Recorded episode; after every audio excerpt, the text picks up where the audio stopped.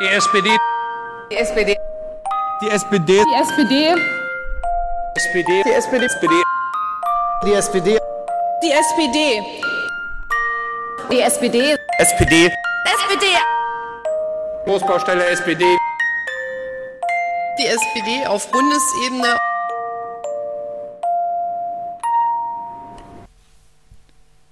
Hallo und herzlich willkommen zu dieser sechsten Folge des Sozipods mit dem Namen Boss Annika. Warum heißt der Podcast so? Ich habe heute Annika Klose zu Gast. Annika Klose ist die Landesvorsitzende der Jusos Berlin. Also sozusagen meine Landesvorsitzende bei den Jusos und damit ja irgendwie so ein bisschen meine Vorgesetzte in Anführungsstrichen, wenn man mal ähm, streng hierarchisch rangeht und nicht so sehr organisationssoziologisch, dann ist Annika sozusagen mein Boss äh, bei den Jusos Berlin. Aber nicht nur das, äh, Annika hat auch in den letzten Wochen super viel Impact gehabt. Ähm, Annika war auf beiden Bundesparteitagen äh, der SPD, ähm, sowohl in Berlin als auch in Bonn. Und in Bonn hat sie sich auch diesen Titel Boss verdient, weil sie nämlich die allererste Rede nach Martin Schulz gehalten hat. Also wirklich so direkt nach seiner Einbringung über die Aufnahme von Koalitionsverhandlungen. Und diese Rede, die hat einfach bewiesen, dass Annika es drauf hat. Das ist der erste Punkt. Und der zweite Punkt, der, der dritte Punkt ist, durch diese Rede hat sie es ein bisschen zu Bekanntheit geschafft, weil ein Weltredakteur sich ein bisschen, naja, despektierlich äh, über sie geäußert hat und ihre Rede. Und sie hat da sehr souverän darauf reagiert und sich so auch zum dritten diesen Titel Boss ein bisschen verdient hat, wie ich finde. Genau. Ähm, Annika kenne ich jetzt seit äh, ungefähr zweieinhalb Jahren. Da ist sie ähm, wollte sie Landesvorsitzende werden, nachdem ein gewisser, ähm, wie hieß der noch, ach ja, Kevin Kühnert, ähm, nicht mehr Landesvorsitzender, sondern stellvertretender Bundesvorsitzender werden wollte. Und äh, wir dann sozusagen in der Mitte der, nicht ganz in der Mitte, sondern äh, am Ende der Legislaturperiode eine neue, neue Landesvorsitzende, beziehungsweise hätte auch ein Landesvorsitzender äh, werden können, nachwählen sollten. Genau. Und seitdem ist sie Landesvorsitzende der Jusos und seitdem ist dieser Verband ja auch nochmal äh, stark gewachsen. Hat jetzt wahrscheinlich, ehrlicherweise würde ich wahrscheinlich auch sagen, nicht nur damit zu tun, dass sie jetzt Landesvorsitzende geworden ist, sondern dass einfach Berlin enorm viel Zuzug hat.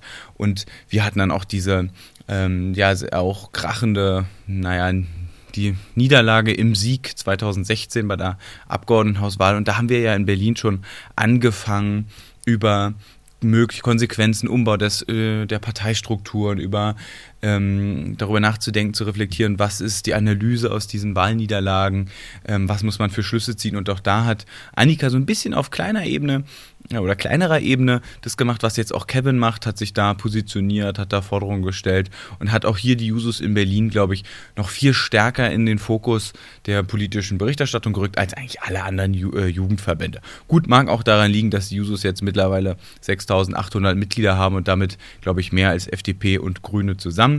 Nagelt mich nicht aufs, äh, auf die Matte fest, aber es kommt nah ran.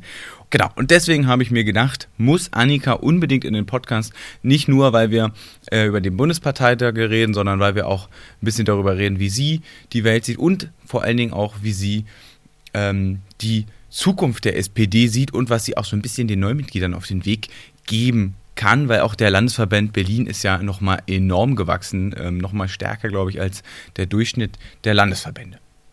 Und jetzt noch ein paar Housekeeping-Notes. Ich freue mich, dass ihr mir immer noch Kommentare auf Facebook und auf Twitter bei @sozipod da lasst. Ich freue mich auf alle Anregungen, auf alle Shares, auf alle Likes, auf alle Nachrichten, die ihr mir schreibt und auf alles, äh, worauf ich antworten kann, was ich teilen kann und was ich irgendwie mit verwursten kann im Podcast. Dankeschön dafür. Nochmal die Bitte, wenn ihr mich unterstützen wollt, dann schickt doch den Podcast an eine Genossin, einen Genossen oder eine Person in eurem Freundeskreis weiter, die sich allgemein für die SPD interessiert, aber vielleicht den Podcast noch gar nicht kennt. Das wäre schon toll. Und wenn ihr iTunes habt, dann lasst mir noch ein paar Bewertungen da, am liebsten fünf Sterne und einen Kommentar. Das freut mich. Das Ranking ist nämlich immer sehr wichtig, gerade für kleine neue Podcasts, weil es führt dazu, dass Leute mich eher finden und wenn man gefunden wird, dann wird man auch gehört und wenn man gehört wird, dann können die Leute, gerade Genossinnen und Genossen vielleicht, ein bisschen mit mir ins Gespräch kommen und dann kann ich noch ein bisschen mehr zu dem sagen, um was es ja im Podcast gehen soll, nämlich die Frage nach der Zukunft der SPD. Genau. Und jetzt wünsche ich euch ganz viel Spaß mit dem Gespräch mit Annika. Und das Gespräch haben wir aufgenommen am 9.2.2018, also jetzt schon ein bisschen her. Äh, das heißt auch hier wieder äh, die Zeitklausel äh, ist jetzt, ein paar Sachen sind passiert in der Zwischenzeit. Darauf haben wir natürlich nicht eingehen, können wir natürlich nicht eingehen. Worauf wir aber eingegangen sind, das war der Rücktritt von Martin Schulz. Ähm, das war nämlich genau an diesem Freitag ist das rausgekommen. Gut, ich wünsche euch viel Spaß und bleibt wie immer dran. Auf Wiedersehen, bis bald. Du bist die erste Person, die ich im Podcast habe, die im, ähm, die im Intro ist. Weil das ah. Intro vom Podcast ist ja so ganz viele Leute, die SPD sagen und äh, okay. da bist du auch so. Und deswegen bist du die erste Person, die im Intro ist und die erste äh, äh, Frau im Podcast. Oha. Ähm, genau. Ähm, Stimmt, die anderen, die du aufgezählt hast, waren auch noch Männer. Genau. Und das ist auch gar nicht so leicht, was mir total doof ist, weil ich viel nach Funktionen gehe und wenn ich dann so gucke, okay, Arbeitsgemeinschaftsvorsitzenden zum Beispiel, also, also da muss man immer so gucken, aber es ist mir sozusagen aufgefallen, da merkt man es auch, selbst bei den AGs ist es schwierig, äh, die sozusagen nur über Funktion zu gehen, ist es schwierig, äh, viele Frauen zu finden. Das ist echt verrückt. Also da merkt man es mal wieder, wenn man sagt, okay, ich will quotiert Interviewgäste haben. Gar nicht so leicht. Ähm, okay, aber bevor wir äh, über diese Fragen reden, weil da will ich auf jeden Fall nochmal drauf eingehen, äh, erstmal stell dich mal vor für die Leute, die nicht das Glück haben, im Landesverband Berlin der Jusos zu sein. Ja, hi, mein Name ist Annika, ich bin 25 Jahre alt und seit knapp zweieinhalb Jahren Landesvorsitzende Jusos in Berlin. Das ist der größte politische Jugendverband der Stadt. Und wenn ich gerade nicht Politik mache ehrenamtlich, dann arbeite ich für eine Gewerkschaft als Gewerkschaftssekretärin und ähm, habe bis vor kurzem Politik und Soziologie studiert und habe auch noch vor, das eigentlich noch zu Ende zu bringen. Ja, das ist auch so eine Juso-Krankheit, so lange hohe Semesterzahlen. naja, also meinen Bachelor habe ich ja schon in der Tasche, aber der Master, den muss ich noch abschließen. Ähm, ich will gleich anfangen mit dem, bevor wir zu dem kommen, wie du zur Politik gekommen bist und so ein bisschen was zu dir. Äh, wir haben gerade schon ganz kurz äh, geredet, als ich die wahnsinnig komplizierte Technik aufgebaut habe. Ähm, und zwar diese, dieser ganze Bereich MeToo da hast du ja auch ein praktisches Erlebnis mit gehabt und zwar mit diesem, was war der stellvertretende Chefredakteur der Welt? Der Chefredakteur der Welt. Chefredakteur der Welt, ja. Na, sehr gut. Welt am äh, Sonntag. Ah, Welt am Sonntag. Äh, der hat, glaube ich, das war, ähm, ging es um den Parteitag in Bonn, da hast du ja diese Rede gehalten, für alle, die die Podcast öfter hören. Die Rede haben wir auch ein bisschen analysiert letzte, äh, beim letzten Podcast oder vorletzten Podcast. Und daraufhin hat er ja irgendwie geschrieben, da ist ein sehr aufgeregtes Mädchen oder irgendwie so ein Scheiß. Ähm, und dem hast du ja was entgegengestellt. Was hast du dem gesagt? Und äh, wie war denn so die, wie ging es dann weiter und was ist die, ja, die Story dahinter? Ja, er hat getwittert, aufgeregtes Mädchen bekommt mehr Applaus als Martin Schulz. Was halt schon mal irgendwie, naja, ich glaube, er wollte da halt so ein Bild aufzeigen, so David versus Goliath, also irgendwie der Riese Martin Schulz, der halt eben auch alter weißer Mann mit Namen bekannt und das andere ist das aufgeregte kleine Mädchen quasi so. Das Bild hat er da gezeichnet und ähm, naja, ich habe dem halt entgegengehalten, dass ich halt, ja, ähm, 25 Jahre alt bin, also kein Mädchen mehr, definitiv, Vollzeit arbeite und berufstätig bin und eben seit zweieinhalb Jahren die größte politische Jugendorganisation Berlins leite. Also, dass kleines Mädchen oder aufgeregtes Mädchen sicherlich nicht das trifft, ähm, was eben mich ausmacht. Und ähm, das war tatsächlich nicht nur ich, die das aufgegriffen hat, sondern ich bin selber darauf aufmerksam geworden, weil eine Journalistin oder Publizistin das ähm, aufgegriffen hatte und retweetet hat und geschrieben hat, hier, dieses kleine aufgeregte Mädchen hat übrigens einen Namen und einen Twitter-Account und mich da verlinkt hat. Und ähm, ja, auf diese, also die hat super viele Retweets bekommen und ich dann eben auch. Und plötzlich hatte ich 2000 Twitter-Follower mehr und diese Debatte auch um diese jungen Leute, also zum einen jungen Leute in der Politik, aber natürlich auch MeToo, also Sexismus im politischen Betrieb, hatte halt nochmal richtig Auftrieb bekommen. Ähm, ich fand das total beeindruckend. Ich kann, den Hashtag, den du da reingesetzt hast, das war ja ähm, nicht nur diese jungen Leute, sondern. Ähm, Can he say that? Genau, das sozusagen die. Da geht es so um Sexismus im beruflichen Kontext. Hm. Fand ich total spannend, weil sich das für mich auch in so ein mm, also zum einen fand ich die Reaktion total positiv, fand es mega cool, dass du sozusagen, du hast gewonnen am Ende, weil du hast jetzt mehr Lautsprecher als er und das ist ja sozusagen für ihn als Journalist ein bisschen blöd. Ähm, das ist die eine Sache. Die andere Sache ähm, hat sich das so ein bisschen eingereiht in den ganzen MeToo-Moment und da wollte ich dich mal fragen, was bedeutet für dich dieser Hashtag MeToo? Also nicht nur als Hashtag, so das ist eine Sache, sondern dieses Ganze, was dahinter steht. Ja, was für mich das bedeutet, ist halt vor allem, dass ähm, in unserer Gesellschaft und auch eben auch in Parteien beispielsweise im Arbeitskontext sehr, sehr viel Sexismus und sexualisierte Gewalt weiterhin passiert und viele Frauen oder eben auch Betroffene davon einfach schweigen weil, also sei es aus Scham, sei es, weil sie glauben, sie können dagegen nichts machen oder dass es nicht wichtig genug sei, dass man nicht zur Chefanklägerin werden will. Und Hashtag MeToo hat halt eben sehr viele dazu gebracht, eben doch mal aufzuzeigen, dass sie betroffen sind und dass es eben ein Massenphänomen ist, dass es nicht nur um die Einzelne geht, sondern dass wir halt einfach ein strukturelles Problem haben. Und ich finde, das ist sehr mutig von den Frauen, die da eben sich wehren natürlich. Ähm, und es ist auch total wichtig, eben aufzuzeigen, dass es kein Einzelfenomen ist und dass man sich da auch gegenseitig den Rücken stärkt. Auf der anderen Seite ist ja auch eine Form von Solidarität zu sagen, wir sprechen jetzt mal alle darüber und damit steht keine von uns alleine da. Und ähm, ich finde das unfassbar wichtig, weil ich auch in meinem Leben öfter die Erfahrung gemacht habe, eben, naja, dass man halt ähm, wenn man, selbst wenn man sexuell belästigt wird, da vielleicht erstmal nichts gegen sagt. Vielleicht weil die Person irgendwie in einer ranghöheren ähm, Position ist, beispielsweise in einer Hierarchie höher steht und man vielleicht auch dann als junge Frau auch Sorge vor den Konsequenzen davon hat, wenn man das eben jetzt öffentlich macht, dann wirkt das so. Oder eben halt die Angst, dass man dann quasi selber zu derjenigen wird, die unter Beschuss steht, weil ja, dann halt vielleicht manchmal auch die Solidarität von anderen in Frage gestellt wird, ob die da ist. Also so ein Fall beispielsweise wäre ja, in, den wir in Berlin Mitte auch hatten, wir Jenna Behrens in der CDU. Die hatte da öffentlich gemacht, dass sie in ihrer Partei da eben ähm, krassem Sexismus ausgesetzt war, sexistischen Kommentaren. Und da war es dann so, dass eben auch die Frauenunion ihr quasi total in den Rücken gefallen ist und gesagt hat, naja, sie hätte ja irgendwie ähm, Affären mit anderen Männern und deswegen solle sie sich jetzt nicht wehren. Und sowas ist halt, das geht gar nicht. Ich finde, gerade in solchen Fragen ist Solidarität gefragt. Natürlich von Frauen, aber natürlich nicht nur von Frauen, sondern übrigens auch von Männern. Ich finde, ich, also ich finde MeToo äh, diesen Hashtag total beeindruckend, weil es ja, oder also beeindruckend, weil es ja ging ja los in Hollywood vor allen Dingen sozusagen, dieses in dieser ja, sehr komischen Hollywood-Welt mit ihren ganz eigenen Logiken, wo auch diese Hierarchie, glaube ich, auch noch, noch ganz anders ist als woanders, wo, womit es auch sozusagen umgedreht wurde, wo endlich möglich gemacht wurde, dass eine Frau auch ernst genommen wird mit dem Vorwurf. Also das, was du gerade sagst, finde ich auch total krass, dass man, wie, wie viel da auch äh, eine Rolle spielt. Was ich aber dann komisch finde, ist, also es ist in den USA ja noch krasser, in Deutschland ja auch ein bisschen, äh, in der Politik findet man da so gut wie gar nichts von. Ähm, im amerikanischen Politik sowieso nicht, außer bei Trump. Und da scheint es irgendwie allen egal zu sein, was auch nochmal eine besondere Ekelhaftigkeit ist. Und in Deutschland gab es jetzt einen Fall mit diesem Typen, den ich auch gar nicht kannte, Wedel oder so, so ein Intendant. Ähm, und da habe ich irgendwie das Gefühl, dass, also es schwappt zwar rüber, wie bei deinem Beispiel, dass es dann so eine größere Aufmerksamkeit gibt für diese, diese, diesen blöden Spruch, den der Typ da gemacht hat von der Welt. Aber ich habe nicht das Gefühl, dass wir ernst, dass, dass die Debatte im gleichen Maße geführt wird. Und das finde ich irgendwie ein bisschen komisch. Ja, ich finde das auch komisch. Ähm, tatsächlich. Und ich kann es mir auch nicht so ganz erklären. Ich glaube, die deutsche Gesellschaft ist da.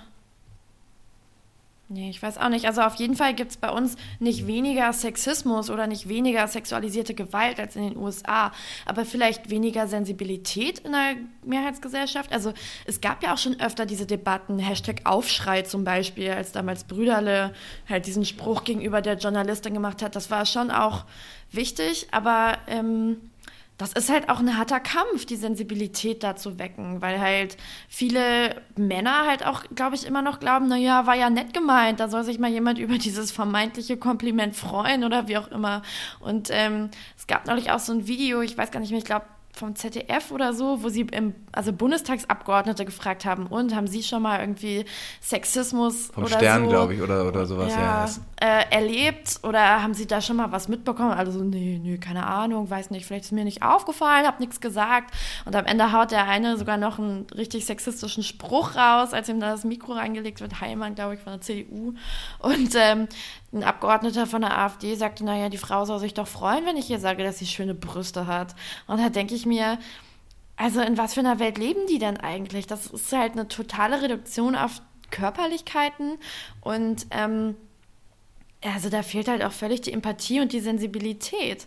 Und die denken halt, ja, es geht Frauen nur darum, irgendwie sexy zu sein und von Männern wahrgenommen zu werden und dass es halt nur darum geht. Aber ich glaube, wir Frauen haben halt oft das Problem tatsächlich, ähm, vor allem über Körperlichkeit wahrgenommen zu werden. Es geht dann halt darum, was wir anhaben, wie die Haare sitzen und irgendwie, ob wir gerade sexy sind oder nicht und nicht darum, was wir gerade sagen, welche Inhalte wir vorbringen wollen und was uns vielleicht auch interessiert und was wir wollen und was nicht im Übrigen.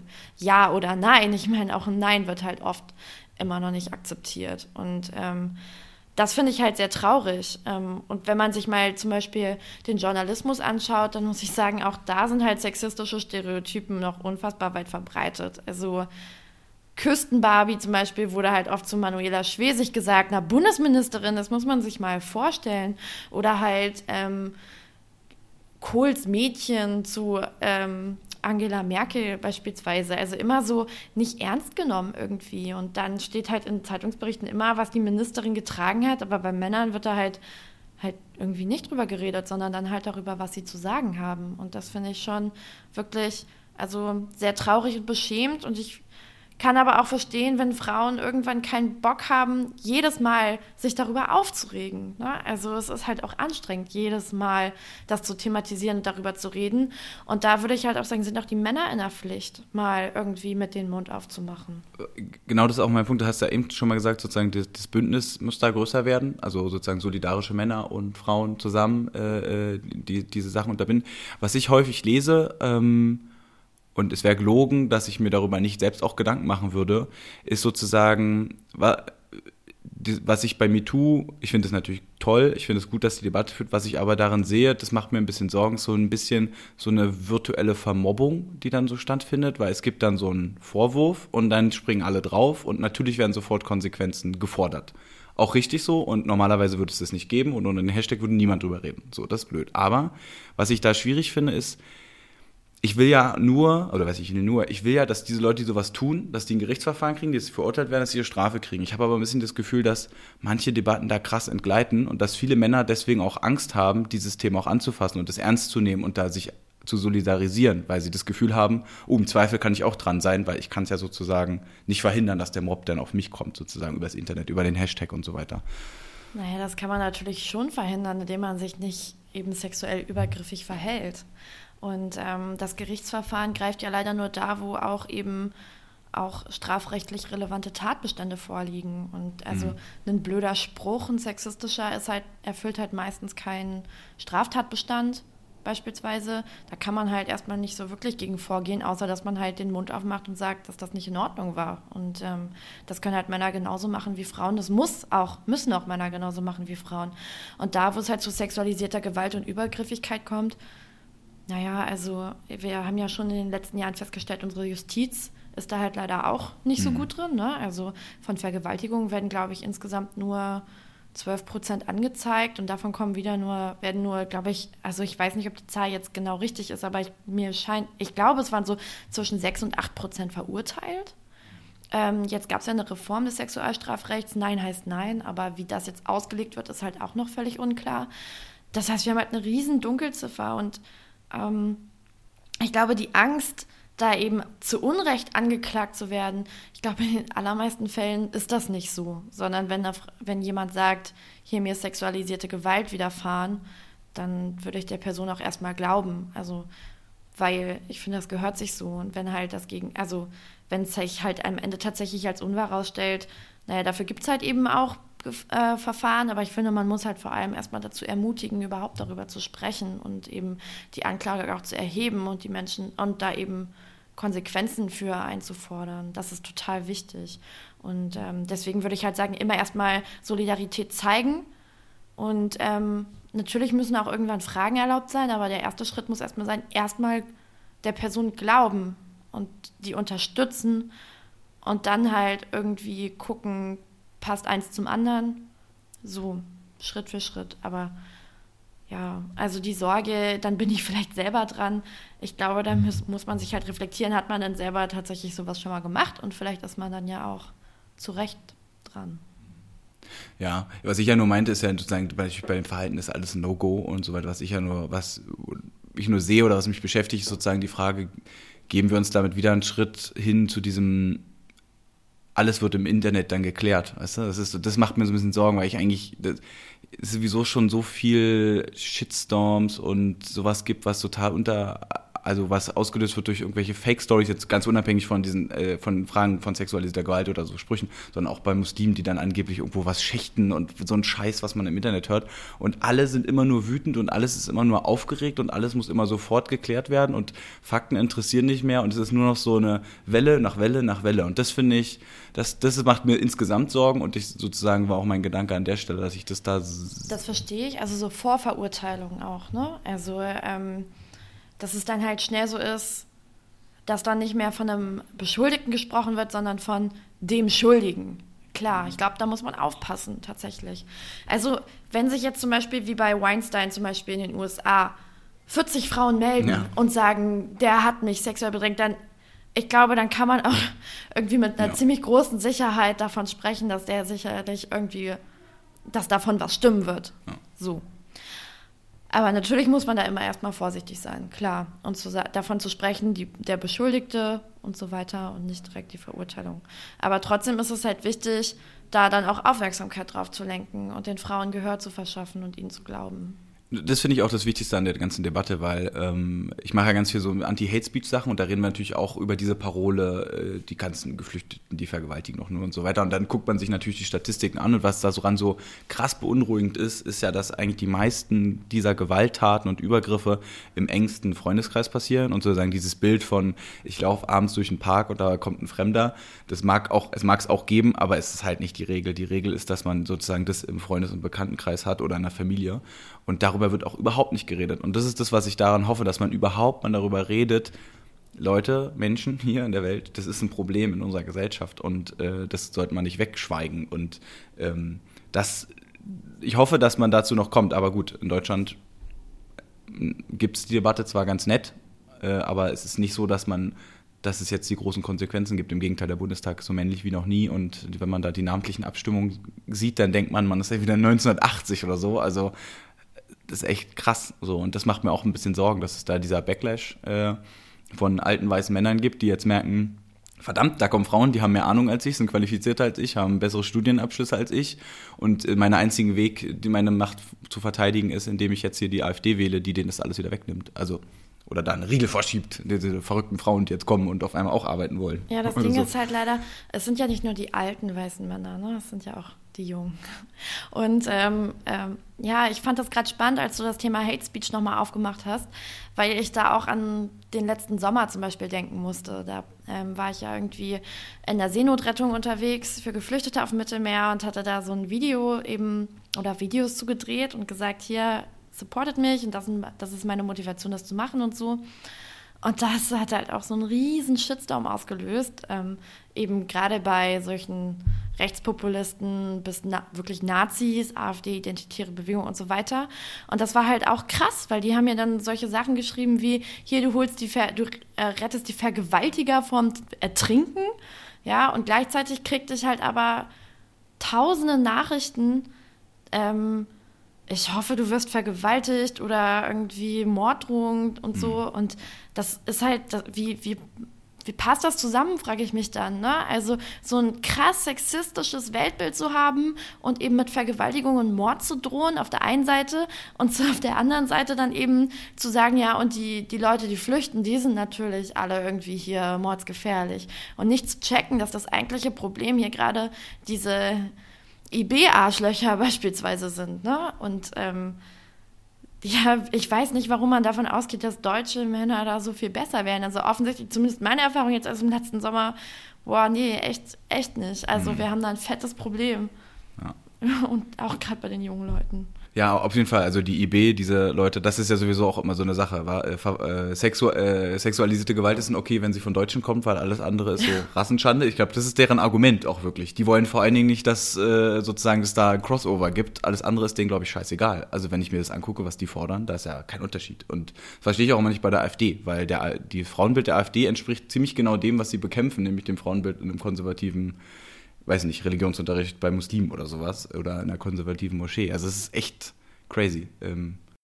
Ja, naja, weil sie halt nicht wirklich das Frauenbild von denen bekämpfen, sondern sie halt einfach Rassisten sind ne? und versuchen halt irgendwie ihre rassistischen Parolen runterzubrechen auf das Thema Religion, weil halt ähm, man das, also es gesellschaftlich nicht mehr so akzeptiert ist, halt offen rassistisch zu sein, aber wenn man es dann halt auf Religion runterbricht, dann kann man irgendwie ja. offenbar noch Leute dafür gewinnen.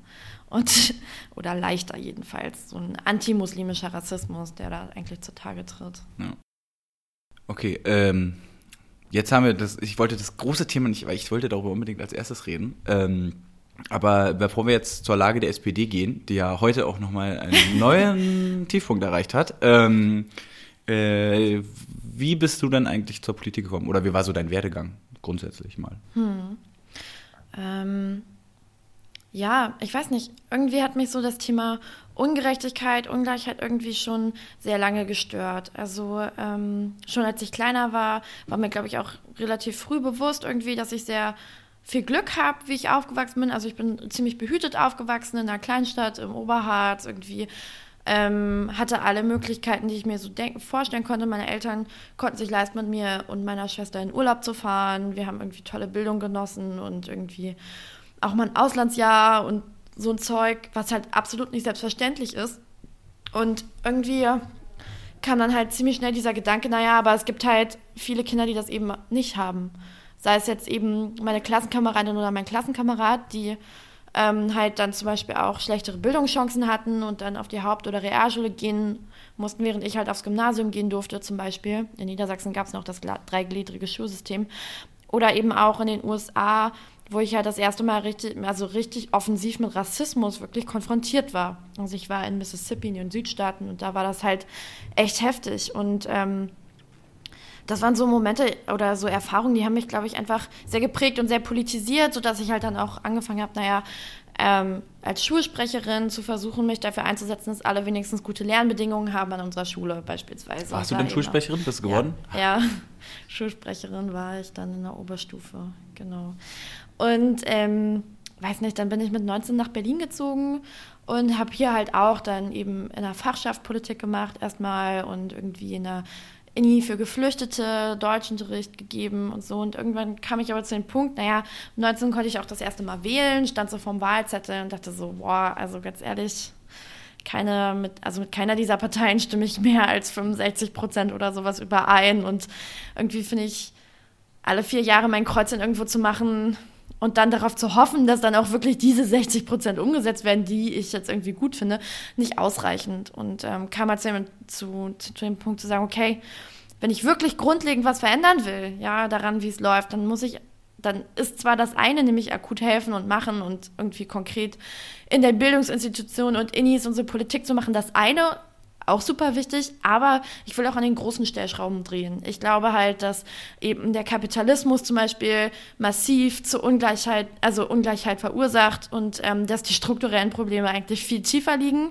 und dass man das halt vor allem in der Politik ändern kann. Und dann habe ich mich halt umgeschaut, was mir da gut gefällt. Und also es war klar, es muss eine linke Partei sein irgendwie oder Jugendorganisation, aber ob das jetzt eben Grüne Jugend, Solid oder Jusos ist, mm, also ich hatte schon irgendwie eine Präferenz für die Jusos auf jeden Fall und also zum einen, weil so die Schwerpunktsetzung mir da am meisten gefallen hat zwischen Grüne Jugend, die ja sehr viel so Umwelt- und Tierrecht und so machen und Jusos dann halt eher so, weiß nicht, Arbeit, Soziales und Umverteilung und so. Da hat, mir, hat mich das mehr angesprochen und der, bei, zwischen Solid und Jusos, ja, der Politikstil oder die Strategie, wenn man so will, also die Doppelstrategie bei den Jusos, zu sagen, wir gehen, machen sowohl Realpolitik im Parlament und so weiter und in der Partei, aber trotzdem haben wir eine Gesellschaftsvision, den demokratischen Sozialismus und arbeiten in Bündnissen und versuchen, eine gesamtlinke Bewegung auf die Straße zu bringen und für fundamentale gesellschaftliche Erneuerung zu streiten. Das fand ich total cool und ich war super überrascht, so viele linke Leute zu treffen bei den Jusos. Ähm, und bin da geblieben. So, ja, das war, so, so bin ich dazu gekommen, irgendwie überhaupt mal einzusteigen. Und du warst da vorher noch bei den Hochschulgruppen, oder? Irgendwie äh, bei den Parallel tatsächlich. Aha, okay. Also ich bin 2000, Ende 2011 eingetreten in die Jusos und wie gesagt, ich hatte ja eh schon Hochschulpolitik auch gemacht, Bildungspolitik sowieso. Und ähm, bin dann halt irgendwie über diese Connection Jusos und gleichzeitig ja Fachschaftsarbeit erstmal parteiungebunden dann auch zu den Hochschulgruppen gekommen. Und ähm, habe dann ja erstmal bei den Hochschulgruppen, aber auch bei den Jusos hier in Berlin Parallelpolitik gemacht. Und wie würdest du sagen, dass die, äh, ich war nämlich nie bei den Hochschulgruppen, weil ich habe ja in Schöneweide schon ganz viel Politik gemacht und bin ja dann, habe in Potsdam studiert und zwar so weit weg, dass ich immer gesagt habe, meine Uni ist der Dienstleister, ich komme hier hin und fahre abends wieder nach Hause und ich habe genug andere Sachen zu tun, deswegen bin ich, habe ich da nie einen Einstieg ge gefunden. Mhm. Ähm, ist natürlich für Leute, die mal herziehen, noch einfacher, weil die Uni so das erste, der erste Anknüpfungspunkt, glaube ich, auch ist. Also ja. so aus meiner Erfahrung, so aus den Leuten, die ich kenne, die nach Berlin gezogen sind. Wie würdest du sagen, unterscheidet sich dann äh, die Hochschulgruppen von den normalen, in Anführungsstrichen, Users oder von insgesamt Hochschulpolitik von normaler, in Anführungsstrichen, Politik? Also ich würde sagen, die Juso-Hochschulgruppen sind deutlich weniger hierarchisch als die Jusos. Also die Hochschulgruppen sind halt deutlich basisdemokratischer, ähm, sehr viel schnelllebiger im Sinne von, die Leute wechseln sich sehr viel schneller durch und ähm, sind, würde ich sagen, in ihren Angeboten zur politischen Bildung beispielsweise deutlich besser aufgestellt. Ähm, und das liegt, glaube ich, auch daran, dass es bei den Juso-Hochschulgruppen halt so ist, naja, die Hauptarbeit davon spielt sich halt in den akademischen und studentischen Gremien ab. Also in den Fachschaften, in den äh, nee, im Studierendenparlament, im AStA und mhm. so weiter oder an der HU-Referat. Das heißt, darauf konzentrieren sich die Gruppen. Es ist halt eher so ein bisschen, würde ich sagen, wie Kommunalpolitik. Ja, man probiert das vor Ort konkret zu gestalten, was man, wo man gerade ist. Ja, während die Jusos ja schon irgendwie einen allgemeinpolitischeren Anspruch in dem Sinne, also die machen die Hochschulgruppen auch, aber die Jusos versuchen ja eigentlich alle Themen abzudecken. Und das kann halt von internationaler Politik über Europa, über eben Bundespolitik bis runter in den Kiez gehen. Also alles irgendwie. Und bei den Jusos, ähm, die meisten davon sind ja erstmal nur im eigenen Verband aktiv quasi und sind jetzt nicht in der Bezirksverordnetenversammlung oder im Landtag oder was auch immer sondern konzentrieren sich auf die Arbeit vor Ort. Und das ist halt ein starker Unterschied in der Arbeit tatsächlich, die man da macht. Und ähm, so würde ich sagen, sind die Users da irgendwie ein bisschen vielleicht auch teilweise theoretischer, ähm, aber auch ein bisschen aktionistischer vielleicht. Ähm, und was halt noch ein Unterschied ist, ist, dass die Hochschulgruppen einmal im Jahr einen Wahlkampf führen. Ne? Also einmal im Jahr wird der Stimmt, AStA und das Studierendenparlament gewählt und ähm, auch viel mit wechselnden Leuten. Das heißt, sehr viele Leute können schnell mal Verantwortung übernehmen und irgendwie sich einbringen in die Gremien. Und einmal im Jahr geht man dann auch immer mindestens halt, wenn man so will, auf die Straße und geht, versucht halt irgendwie die eigenen Ideen mit den Leuten zu diskutieren. Und ähm, das, ja, ähm, machen die Jusos zwar auch, aber nicht so regelmäßig. Oder sie drohen mal keinen Wahlkampf zu machen. Äh, mal gucken, wie es jetzt aussieht, wenn es jetzt einen Wahlkampf gibt. Ich glaube, wenn es jetzt Neuwahlen gibt, dann habe ich schon Bock auf Wahlkampf. Ja, ich glaube auch, dass da noch mal ein paar tausend Leute eintreten. Also ich habe jetzt 700.000 gewettet, aber das, ähm, ja, wenn ja. jetzt alles aufhört, dann gibt es ja wirklich einen Anlass, neu zu bauen und dann kommen vielleicht noch mal andere Leute. Ähm, was ich noch spannend finde und dann kommen, weil wir, ich weiß ja, ein bisschen auf Blick auf die Zeit, ähm, ähm dieser dieser Auslagsaufenthalt in Mississippi, ähm, ja. das ist ja halt noch mal eine ganz andere Welt. Also gerade Mississippi ist ja genau wie Alabama noch mal auch weit weg von dem, was eigentlich die USA so darstellen. Es ist ja so Bible noch, Belt, sehr ja. religiös, unfassbar konservativ, sehr arm. Also wie war das? Also was also genau, wie war, also ich finde das genau deswegen ist also auch noch wirklich ein Kulturschock. Ja, das war das war echt krass. Also ich bin ja mit 16 dahin und ich wusste so gut wie gar nichts über Mississippi. Es war halt ein Zufall, dass ich da gelandet bin. Meine Gastfamilie selbst kam auch nicht selbst aus Mississippi. Ähm, und ähm, die sind halt katholisch und damit sind die aber noch die so liberalsten eigentlich dort. Also es gibt halt unfassbar viele fundamentalistische Christen, so Baptisten, Methodisten, Freikirchler und so, die da halt ähm, sehr radikal unterwegs sind. Und auch viele meiner, meiner Freundinnen und Freunde waren da in solchen Kirchengruppen dann eben organisiert. Das ist sehr wichtig für deren Leben dort. Und das war ich so halt gar nicht gewöhnt, dass Religion so eine Rolle spielt. Aber auch, dass man da mit 16 schon noch viel mehr wie ein Kind behandelt wird. Also in Deutschland mit 16, weiß nicht, ich durfte halt schon so bis zwei oder drei auf eine Party gehen und irgendwie hatte auf jeden Fall meinen ersten Freund schon lange und das ist halt alles nicht so das Ding, ne? Und ähm, da war es halt so, mit 16 wirst du halt wirklich noch wie ein Kind behandelt, ne? Du, die Eltern müssen immer wissen, wo du bist, also die Gasteltern. Wenn du jemand anderes zu Hause besuchst, dann müssen sich die Eltern vorher kennengelernt haben und man darf halt nicht zu Hause bei wem anders sein, wenn die Eltern nicht da sind und immer nur mit Tür offen und ähm, ja, Curfew okay. ist dann, also man muss halt um 22 Uhr spätestens zu Hause sein. Und äh, das ist halt, ähm, wenn ich zum Beispiel auf ein Date gegangen bin, dann musste sich halt auch mein, mein äh, Partner dann immer erstmal zu Hause vorstellen, also bei den Gasteltern. Und die mussten dann halt Ja oder Nein sagen, ob ich mit dem jetzt ausgehen darf. Und boah, das war schon manchmal richtig hart. Ja, und was mich halt auch, also was halt auch krass war, die Schule war unfassbar autoritär ähm, sehr kontrollierend und überwachend gegenüber den Schülerinnen und Schülern.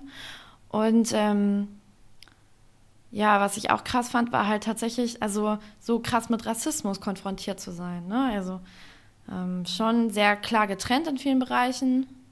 Also so an den Lunchtables in der, in der, in der Mittagspause saß man halt getrennt. Nicht, weil man das musste, sondern weil es sich halt ja, so ergab. Weiß auch nicht so genau. Mhm. Wahrscheinlich nicht einfach so ergab. Das hat natürlich schon Gründe. Ähm, oder zum Beispiel, als ich dann beim Prom hatte ich ein, auch ein Date und mein Partner war halt schwarz. Und da hat mich dann auch eine gefragt, ob das denn für meine Eltern in Ordnung sei, wenn ich mit einem Schwarzen zum Prom gehe. Da dachte ich auch so, in welchem Jahrhundert leben wir denn hier? Naja, Na, da im 17. ja, das ist krass. Also, das ist so ein bisschen, das war so ein bisschen die USA, wie man sie sich in den 1950er Jahren vorstellt, irgendwie. So, die Kinder reden mit ihren Eltern auch mit Ma'am und Sir. Das muss man sich mal so vorstellen. Das ist halt so Boah. quasi, wie wenn wir unsere Eltern siezen würden. Ne? Im Englischen gibt es ja kein, kein Sie, aber ähm, das ist dann so Yes, Ma'am, Yes, Sir und so, selbst zu den Eltern. Halt eine Form von Respekt und Prügelstrafe gab es noch, selbst in der Schule also ähm, ja, das ist schon. Also ich muss sagen, das klingt jetzt alles unfassbar negativ. Ich hatte ein richtig tolles Jahr. Meine Gastfamilie war großartig. Ich habe da tolle Freundinnen und Freunde gefunden. Und es war wund also wirklich ein tolles Jahr. Ich wollte gar nicht mehr weg damals. Aber das war, also Kulturschock ist, ist auf jeden Fall der richtige Begriff, ja. Krass. Ähm. Und übrigens, das habe ich noch vergessen, das war 2008. Das heißt, da wurde Obama gewählt, Obama-Wahlkampf. Meine Gastfamilie hat natürlich für äh, McCain gestimmt, also genau wie ganz Mississippi eigentlich. Aber dann am Tag nach der Wahl kamen halt auch ähm, viele von den weißen Mitschülerinnen und Mitschülern in schwarzen Klamotten zur Schule Boah. und meinten, das wäre der Tod für ihr Land. Boah, krass. Während halt viele von den schwarzen Mitschülerinnen und Mitschülern halt sehr gefeiert haben, erster schwarzer Präsident und so. Ja. Ich hatte auch ein äh, Obama-T-Shirt mir damals zugelegt, ähm, aber das war schon, das war heftig. Ja. Ja, das ist krass. Also ich habe äh, nur Verwandtschaft in äh, South Carolina, also ähnlich, aber Charleston, das ist ja die einzige demokratische Hochburg äh, dort, sozusagen, wie sagt man, blauer Fleck im Roten, das ist ja andersrum bei denen, da sind ja die mhm. Blauen die Guten, äh, nicht wie bei uns. Ähm, und die sind eigentlich, die sind da super liberal, aber trotzdem fand ich es krass, äh, als ich mit dem hier darüber über Waffen geredet habe und der natürlich ganz selbstverständlich gesagt hat, nein, du kannst einfach eine Waffe kaufen, du brauchst auch keinen Schein und du gehst einfach hin und kaufst dir eine und so. Ja. Das ist schon crazy, ähm, genau. Ähm, ich habe da auch Waffenschießen gelernt. Gelernt auch. Nicht nur zwei oder drei gemacht, sondern. Naja, mein Gastgroßvater, ähm, der leider mittlerweile verstorben ist, aber der ähm, hat da eben auch Waffen und hat uns dann, also mich und meine Gastschwester, manchmal mit auf den Schießstand genommen. Also ich fand es jetzt eigentlich nicht so cool. Mich hat das eher beängstigt. Gerade die Leute, die dann halt mit diesen vollautomatischen Waffen ja. quasi am Hantieren waren. So, ich finde das sehr gruselig und ich bin absolut gegen Waffen. Also gerade die Erfahrung hat mich da drin auch nochmal bestärkt. Wenn jeder Vollidiot mit einer Waffe rumlaufen kann, das macht das Land halt wirklich nicht sicherer, eher im Gegenteil. Zumal es da, glaube ich, mehr Todesfälle von Kleinkindern gibt, mit, die eine Waffe in die Hand nehmen und aus Versehen jemanden erschießen, wie in ganz Deutschland, Schweden, Österreich, Frankreich und so zusammen im Jahr. Es ist Wahnsinn. Also, äh, weil ja, jeder hat es ja. Das, und es gibt ja auch die schöne pinke Edition dann für äh, kleine Kinder und so, habe ich letztens gesehen. Äh, ja, crazy. Ähm, genau. Aber äh, eigentlich äh, wollten wir noch über andere Sachen reden. Äh, und zwar die Lage der SPD. Ja. Äh, und du warst ja auch im Bundesparteitag, hast ja auch geredet. Ähm, äh, wie erstmal, wie fandest du den Bundesparteitag und dann, wie siehst du die Lage der SPD zurzeit? Also ich fand es erstmal gut, dass es den Bundesparteitag überhaupt gab. Wir hatten das ja auch eingefordert, dass es nach den Sondierungen eben diesen Parteitag geben muss. Und ähm, ja, die Stimmung war halt sehr angespannt, auf jeden Fall. Ähm, ich fand es gut, dass wir so eine lebhafte Debatte geführt haben, aber ich fand es halt krass, dass halt es wirklich Jusos und viele Basismitglieder komplett gegen die Parteiführung war. Also dass die Parteiführung da fast geschlossen agiert hat und versucht hat, mit irgendwie allen Argumenten, die sie irgendwie finden konnten, da die Delegierten darauf einzupeitschen, jetzt in diese Verhandlung zu gehen. Und das fand ich schon krass. Ähm, ich fand auch, dass Martin Schulz da irgendwie sehr blutleer wirkte. Irgendwie, ich hatte das Gefühl, der ist gar nicht wirklich davon überzeugt, was er da gerade erzählt. Und ich habe mich dann schon öfter mal gefragt, was da eigentlich los ist. Warum sind die davon so überzeugt? Warum glauben sie wirklich, dass das jetzt der richtige Weg ist? So eine Mutlosigkeit irgendwie. Aber ich muss sagen, ich habe unter dem Parteitag trotzdem, obwohl wir das ja verloren haben, eigentlich ein positives Fazit gezogen, weil wir haben 44 Prozent gekriegt auf dem Parteitag im Vergleich zum Dezember, wo wir nur 20 Prozent dafür gekriegt haben, zu sagen, wir gehen nicht in Sondierung. So, und jetzt 44 Prozent gegen die Koalitionsverhandlungen, obwohl die Parteiführung Wochen vorher schon massiv Stimmung gemacht hat, das ist schon krass. Und das macht mir jetzt eben auch Hoffnung, dass wir jetzt die Basis auch überzeugen können und ähm, dass die kritische Stimmung anhält.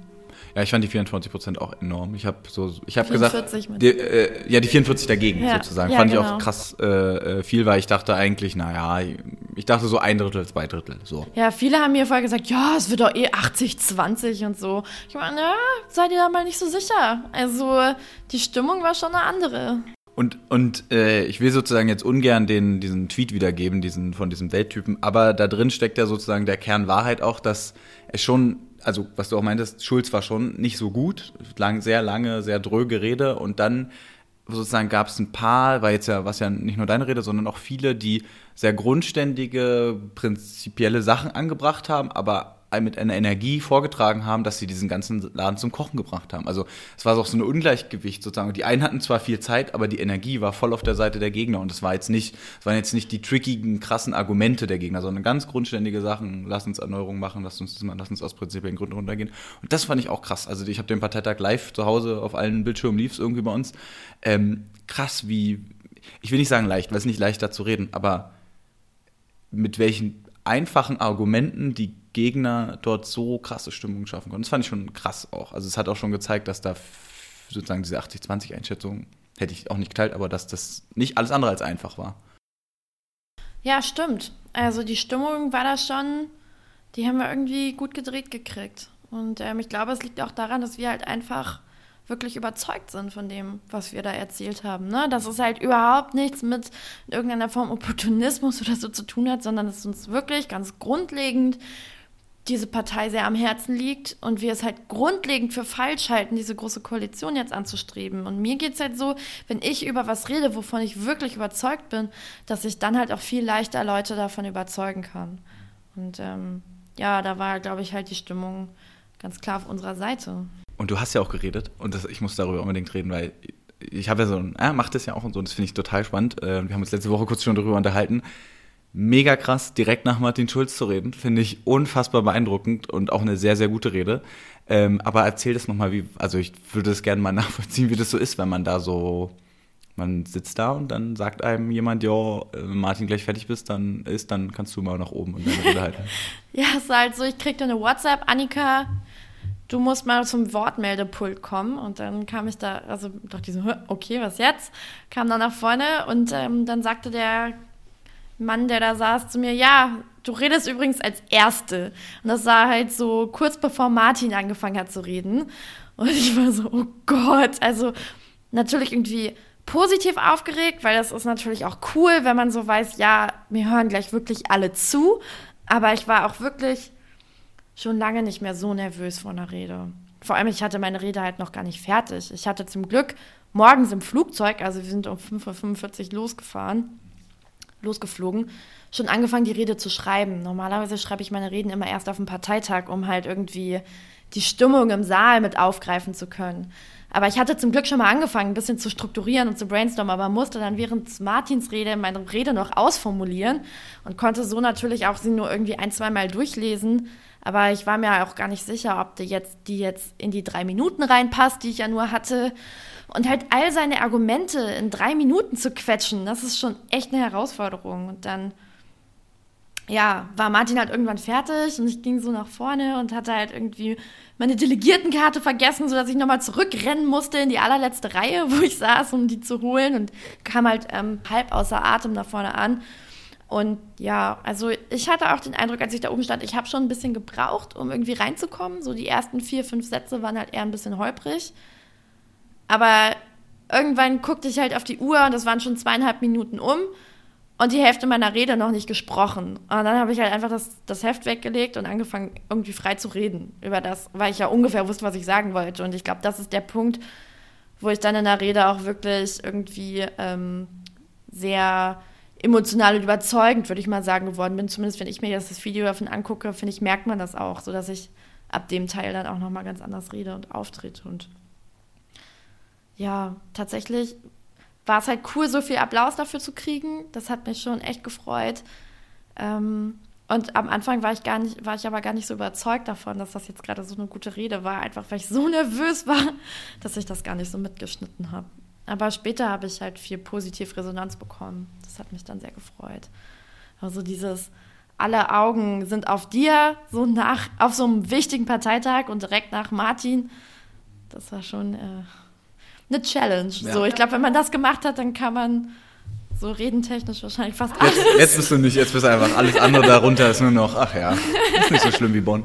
Ähm, nee, fand ich auf jeden Fall mega krass, auch gute Rede, aber auch so grundsätzlich so, wenn man sich das anguckt, die Juso, ich würde nicht sagen Juso, nur Jusos waren es ja nicht nur, aber viele von den Jusos auch aus dem Vorstand waren halt ziemlich gut. Kevin war da gar nicht, an der Endstelle mal nicht gar nicht der herausragendste so, weil er sonst ja sehr gute sehr Reden hält. sachlich und diplomatisch. Genau, aber ne? die anderen, also auch Delara, Jessica Burkhardt und so, die haben halt echt gute Reden gehalten. Das fand ich schon echt gut und das hat auch, das finde ich auch krass, wie, wie, wie sozusagen dieses, man das Kontra auch immer sehen konnte. Also ich konnte halt an der Demografie des Redners und der Rednerin sehen, ob ich jetzt Pro oder Contra sehe. Also meist jung, ein bisschen moderner, ohne Anzug, äh, meist dagegen, älter, mit Anzug, äh, äh, dafür. Also das war auch so ein Generationenkonflikt, der sich da, finde ich, so niedergeschlagen hat, im Großen und Ganzen. Einzelne mal abgesehen, aber im Großen und Ganzen. Das fand ich auch ein bisschen strange, weil das finde ich dann auch komisch, dass man, man hat so eine Parteijugend, die so nicht nur Jusos organisiert sind, die so was eine wollen und die anderen, die das komplett andere wollen. Und das, das macht mir ein bisschen Sorgen, auch wenn es jetzt auf die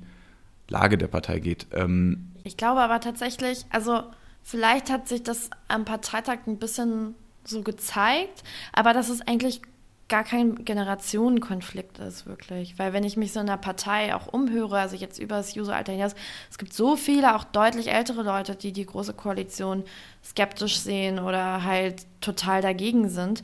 Ich glaube, die Jusos sind halt gerade, wir sind halt gerade am lautesten quasi und am besten organisiert. Deswegen kommen wir gerade so zur Geltung. Und wir sind halt diejenigen, die halt irgendwie am entschiedensten auf den Tisch hauen gerade und sagen, so geht's nicht weiter.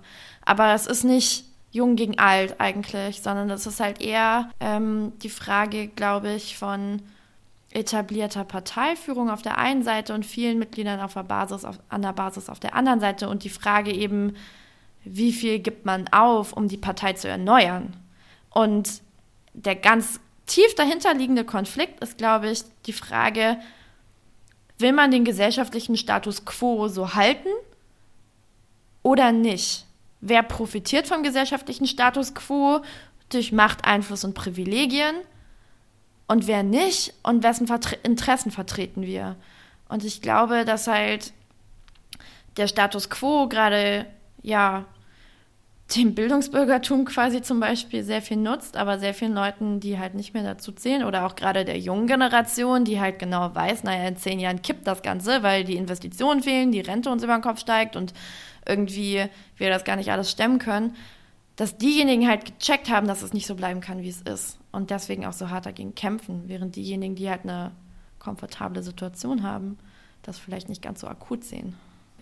Ich hatte, es gibt, es gibt den einen äh, von der FES, Marc Sachser, der macht das immer an den Babyboomern fest. Ich hatte das jetzt auch nochmal letztens irgendwo gelesen, dass sozusagen es gibt diese Generation von Aufsteigern, äh, die in den 60ern, 80er, 60er, 68er Nachfolger bis 70er, äh, 80er sozialisiert wurden, die da durch sozialdemokratische Politik sehr viel Aufstieg erlebt haben. Da ist ja auch so Gerd Schröder, passt ja auch so ein bisschen rein, der immer den, gesagt hat, der hat den Fensterkit gegessen, weil die so arm waren und konnte dann studieren und so weiter.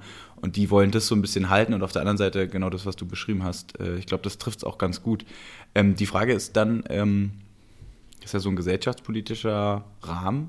Aber wie ist dann, wie beurteilst du denn die Lage der SPD nur sozusagen für die Hörer? Heute ist der, Moment, ich muss mal aufgucken, der neunte, zweite, wo wir das aufnehmen. Und heute hat Martin Schulz erklärt, dass er nun doch nicht äh, Außenminister werden will. Ähm, auch wieder eine sehr kuriose Geschichte. Ähm, aber wie würdest du denn die, sozusagen die Lage der SPD ähm, bewerten in diesem Kontext? Also ich bin fassungslos über das, was ich jetzt in den letzten Tagen erlebt habe. Ich meine, da wird über einen Koalitionsvertrag gerungen, er wird vorgestellt und plötzlich redet niemand mehr darüber, was in diesem Vertrag steht, sondern wir sprechen nur noch über Personal. Das, das finde ich unfassbar eigentlich. Auch schon diese ganze Debatte jetzt in den letzten Tagen über die Ministerien. Ja, gut, stimmt, da hat die SPD wirklich was rausgeholt. Chapeau. Andererseits sind halt diese Ministerien an das, was im Vertrag steht, gebunden. Also die Geschäftsgrundlage für die Regierungsarbeit ist der Koalitionsvertrag. Und ich finde, bevor wir darüber reden, welche Nase das jetzt am Ende umsetzt und repräsentiert, müssen wir doch darüber reden, wollen wir das überhaupt? Oder ist das überhaupt eine Arbeitsgrundlage für uns? Das passiert überhaupt nicht. Und stattdessen verkämpft sich die Parteiführung da in ihrem Spitzen hin und her. Da geht es von irgendwie persönlichen Animositäten und Beleidigtsein hin zu irgendwie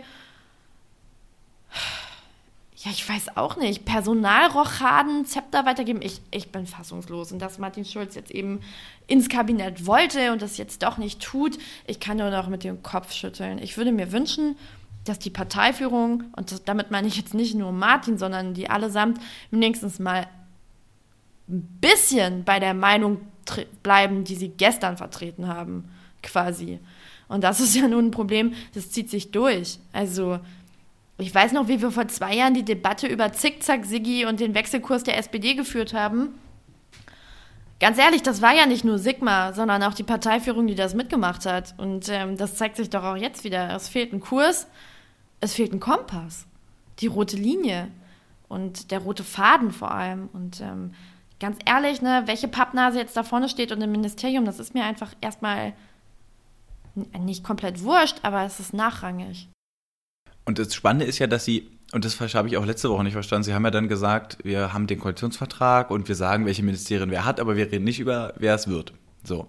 Und dann war in dem Moment, wo durchsickerte, dass äh, Schulz Außenminister werden will, weil natürlich vorher schon darüber geredet wurde, wer was wird, äh, ist ja auch logisch, es wäre auch schwachsinnig, das nicht zu machen. Also das ist doch, wäre fern jeder Realität reden natürlich alle nur noch darum und es wird alles nur noch verschlimmert dadurch, dass alle jetzt spekulieren, ob zum Beispiel Eva Högel jetzt nur Ministerin wird oder nicht. Also ich meine, sie steht ja überall drauf und wird jetzt auch schon überall genannt als Arbeitsministerin, glaube ich.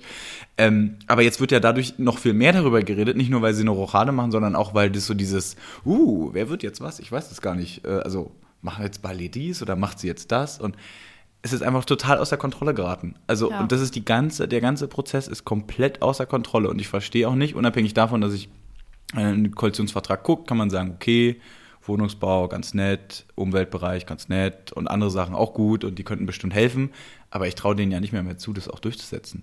Mal abgesehen davon, dass ja Andreas großer Punkt auch in Bonn, glaube ich, war, bei ihrer furiosen äh, Kampfrede da, dass sie gesagt hat, es kommt nicht auf äh, die CDU an, ob sie die SPD erneuert. Und damit hat sie wahrscheinlich auch recht. Aber, aber diese Parteiführung ist ja nicht mehr in der Lage, Koalitionsverhandlungen zu organisieren. Also wie sollen die denn in der Lage sein, neben einer großen Koalition noch äh, äh, die SPD sozusagen zu, also deren eigenständiges Profil neben dieser Regierung zu geben. Also das ist nur noch ja. unglaubwürdig. Und vor allem haben wir ja immer gesagt, und Kevin auch ganz voran, wir wollen das Ganze nicht mit Personal verknüpfen.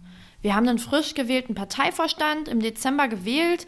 Die haben den Auftrag von uns bekommen, ergebnisoffene Gespräche zu führen, dann in Sondierungen zu gehen und dann in Koalitionsverhandlungen zu gehen. Und am Ende bewerten wir das, ja, was sie da rausgehandelt haben. Und jetzt gerade diskutieren wir aber gar nicht mehr darüber, was verhandelt wurde, sondern wir diskutieren über die Nasen unserer Parteiführung quasi. Und das finde ich halt so ärgerlich, weil jetzt stimmen wir halt am Ende dann wahrscheinlich doch einfach über Personal ab. Und das ist genau das, was wir halt überhaupt nicht wollen. Und unsere Kampagne geht auch nicht gegen das Spitzenpersonal oder so. Die haben ja gerade erst mit gewählt. Unsere Kampagne geht gegen die große Koalition, gegen das Weiter so. Und ich gebe dir recht, in manchen Punkten wurde ganz gut was rausgehandelt aber ja nicht über das Sondierungspapier eigentlich hinaus. Im Großen und Ganzen bewegt sich das genau in dem Rahmen von Sondierungspapier.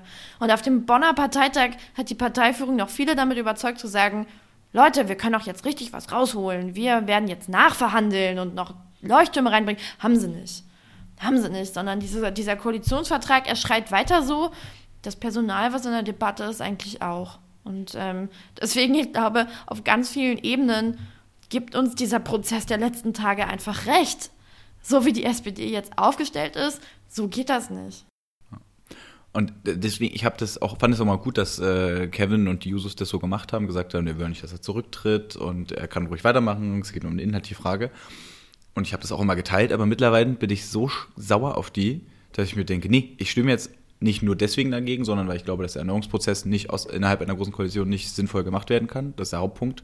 Aber ich stimme jetzt auch dagegen, weil ich will, dass die alle weg sind. Die sind, die sind einfach nur noch über. Also sorry, aber diese Leute, das geht auch nicht mehr mit denen. Also, und wenn ich mir den Kabinettentwurf angucke, sieht man, Gabriel wird höchstwahrscheinlich Außenminister bleiben, da gehe ich mal stark von aus, dann ist da ja nichts erneuert. Also dann ist das, also dann sind die gleichen Leute, die seit zehn Jahren die Verantwortung tragen, Olaf Scholz, ja, auch auf seine spezielle Art und Weise, ähm, als äh, irgendwie Parteivorstandsmitglied und äh, Ex-Arbeitsminister.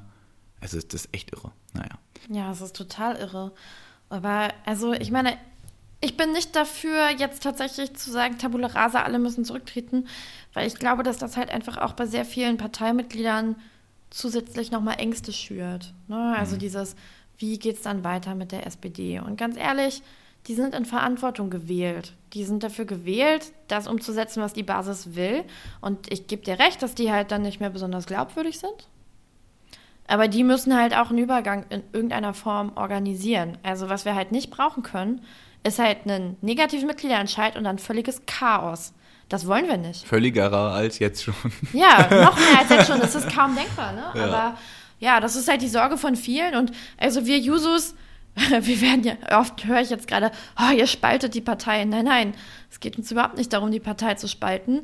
Diejenigen, die halt gerade versuchen zu spalten, sind nicht wir, sondern es ist die Parteiführung, mhm. die halt uns versuchen, aus den Debatten rauszuhalten, die nur einseitig kommunizieren, nur einseitig Informationen weitergeben beispielsweise.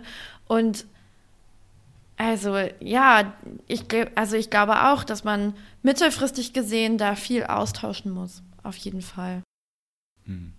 Und äh, der Austausch ist ja nicht Selbstzweck, sondern äh, Mittel zum Zweck, äh, eine neue SPD zu bauen. Also SPD erneuern und so. Das ist ja so auch der große Antrieb. Ähm, äh, die letzten 15, 10, 15 Minuten.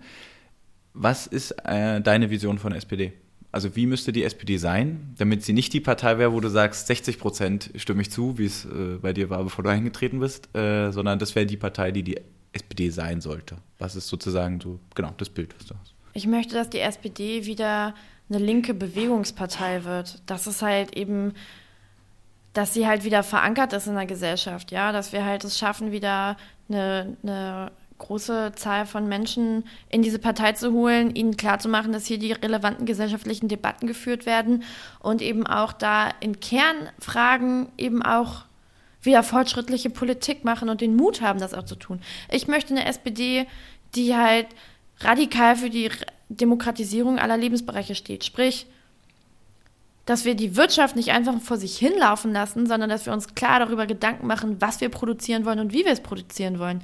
Dass wir Arbeit demokratisieren im Sinne von, dass halt eben Mitbestimmung in Betrieben nicht nur eben in denjenigen Betrieben, die halt gerade das Glück haben, einen Betriebsrat zu haben, sondern das grundsätzlich mal zu reformieren, aber eben auch über Arbeitszeiten beispielsweise die besser gestalten zu können. Ich möchte, dass eben ähm, unsere, unser Bildungssystem demokratisiert wird, aber auch eben dort investiert wird, damit wir wirklich inklusive Bildung haben. Ich möchte, dass sich die SPD wirklich für Umverteilung einsetzt. Ja, also damit meine ich eben eine wirkliche Erbschaftssteuer, eine Vermögensteuer, die sich eben auch so nennen darf. Also, und nicht nur so ein Witz dass Spitzensteuern halt eben auch ähm, wieder erhöht werden, aber eben kleine Einkommen auch entlastet werden, sodass wir halt wirklich auch das Geld haben, was wir brauchen, um unsere Gesellschaft zu gestalten.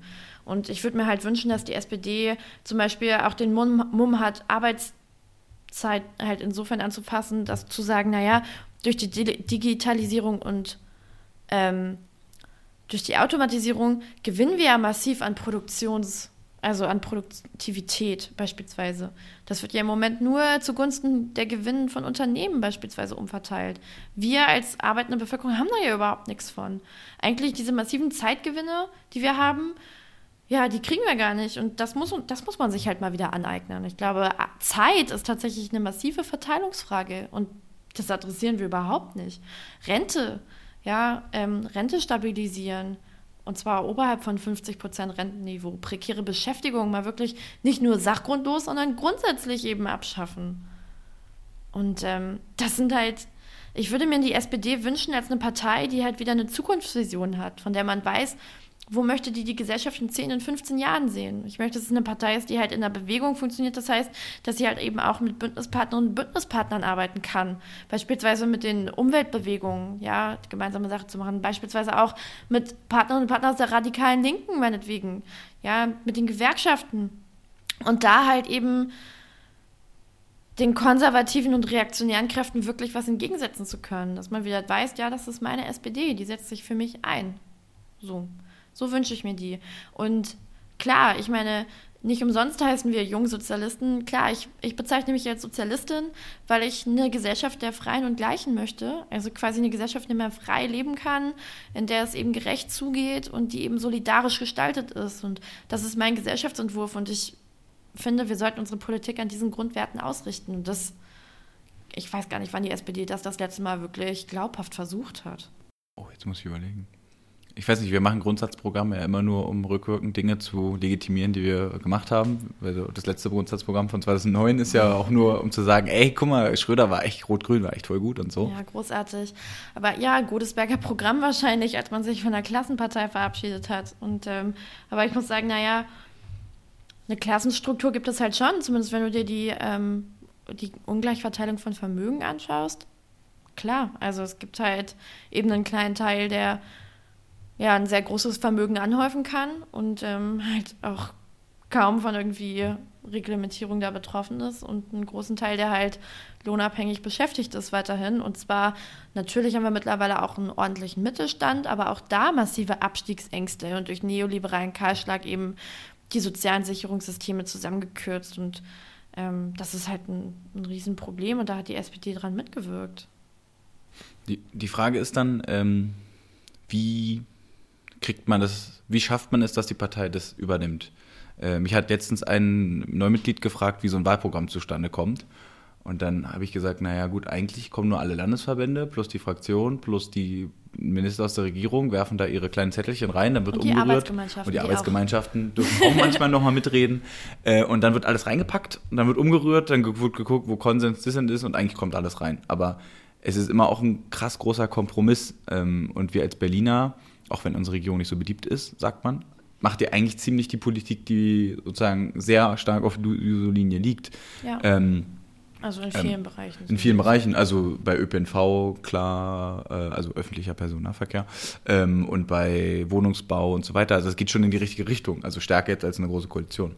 Ähm, nichtsdestotrotz sind die gehen die Strukturen der Partei ja an vielen Stellen gar nicht so hin, dass es so ein klaren Prozess gibt, wo man irgendwie weiß, wie am Ende die Strukturen rauskommen. Selbst für mich ist das manchmal ein bisschen unklar. Also ich kann es mir so erklären, aber das soll es ja nicht sein. Ja, ich glaube, unsere Partei funktioniert halt leider wirklich oft sehr top-down. Also und dass halt gerade Regierung und Fraktionen sehr stark auch das machen, was, was sie gerade für richtig halten und wenig Rückkopplung dann auch mit der Basis haben. Nicht alle natürlich, aber so vom Gefühl her. Und das ist ein Problem. Und ich glaube, also ich habe da jetzt auch noch nicht das Rätsels Lösung, aber eine Demokratisierung dieser Strukturen wäre halt dringend nötig, weil also es ist halt auch nicht besonders attraktiv, wenn du in eine Partei eintrittst und das Gefühl hast, es ist völlig egal, was du hier jetzt zu Papier bringst und auch egal, was die Partei beschließt. Deine eigene Regierung macht dann sowieso trotzdem was anderes. Das geht so nicht. Und das geht aber nur, glaube ich, wenn wir es halt schaffen, zum Beispiel die Partei Linke auch wieder besser zu organisieren ja, und da halt dann eben auch die nötigen Schritte einzufordern. Ja, die Partei Linke. Die PL stellt 50 Prozent der Abgeordneten. Ja. Merkt man nicht. ja. ja, ich habe es, das stand letztes Jahr, glaube ich, auf der Seite von denen. Jetzt sind ja insgesamt 24.000 neue Mitglieder in die Partei eingetreten, 8.000 Jusos wohl in mhm. Berlin. Wie viele äh, sind eingetreten? Wie viele waren davon Jusos? Also in Berlin sind wohl knapp 2000 Leute beigetreten. Also ich weiß nicht die genaue Zahl, aber irgendwas zwischen 1500 und 2000. Und wir haben 820 neue Jusos im Zeit, in der Zeit vom 1.1. bis zum Stichtag gewonnen. Okay, und äh, das waren, wie viele Jusos waren wir vorher? 4500 oder sowas? Als ich Vorsitzende wurde im Oktober 2015, waren wir 4300 und ein paar zerquetschte. Und heute sind wir 6200 und ein paar zerquetschte. Also wir haben in diesen bisschen mehr als zwei Jahren plus 50 Prozent dazu gekriegt. Krass.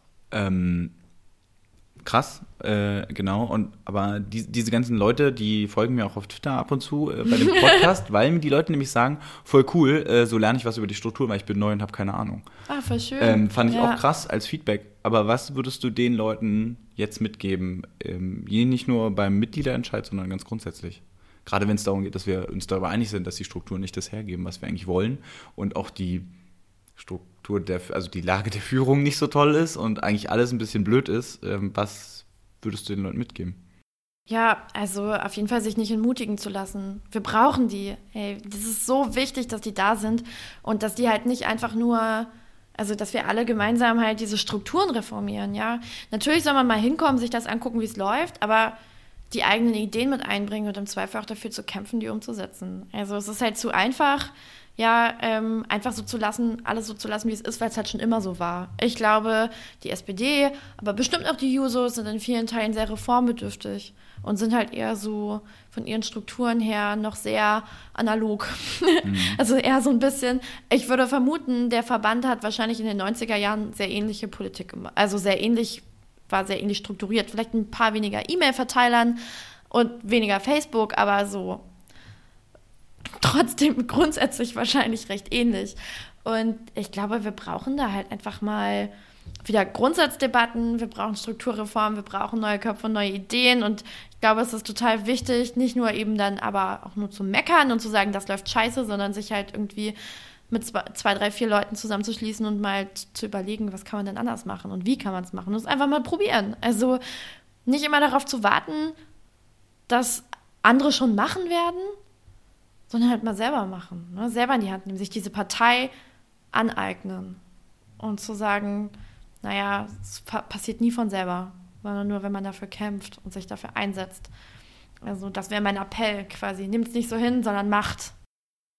Und das finde ich faszinierend, weil ich habe ähm, jetzt ein paar Leuten geredet, die so eingetreten sind und ich kann es wirklich, also ich kann es nicht nachvollziehen, warum sie zur SPD kommen, weil wir machen keine gute Performance. Wir haben jetzt nicht so grandiose Politik gemacht, wobei ich die letzte, die Arbeitsmarktpolitik und so, die letzten Entscheidungen in der Gro Gro Großen Koalition waren jetzt nicht unsozialdemokratisch, war schon viel umgesetzt von uns, also war jetzt nicht alles scheiße, aber die Lage ist halt desolat gerade und trotzdem kommen die Leute zu uns. Und die sind zu uns gekommen, als Trump gewählt wurde, sind die meisten Leute in die SPD eingetreten. Ein paar auch zu den Grünen und zu den Linken, aber die meisten zu uns. Als Schulz dann kam, war die SPD so der Hoffnungspunkt und nicht die Grünen oder die Linken, ähm, CDU sowieso nicht. Und ich, ich, hast du mal mit Leuten geredet, die dir äh, erklärt haben, warum sie jetzt gerade zu uns kommen? Also weil ich mache das, aber ich verstehe es immer noch nicht. Ja, weil sie das Gefühl haben, hier gerade was Wichtiges entscheiden zu können. Und dass hier gerade halt was Relevantes diskutiert wird. Ich glaube, viele teilen unsere Argumentation bei den, von den Jusos, eben zu sagen, so geht's nicht weiter. Und man fragt sich ja recht verzweifelt mittlerweile, okay, was kann ich denn tun, um das zu verhindern? Und hier gibt es halt einfach gerade die Möglichkeit. Ja, vielleicht schmeckt mir die Partei nicht und vielleicht, also viele von denen, zumindest mit denen ich gesprochen habe, stehen eigentlich deutlich links der SPD.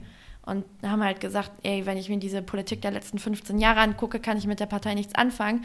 Aber grundsätzlich, grundsätzlich von den Grundwerten her eigentlich schon.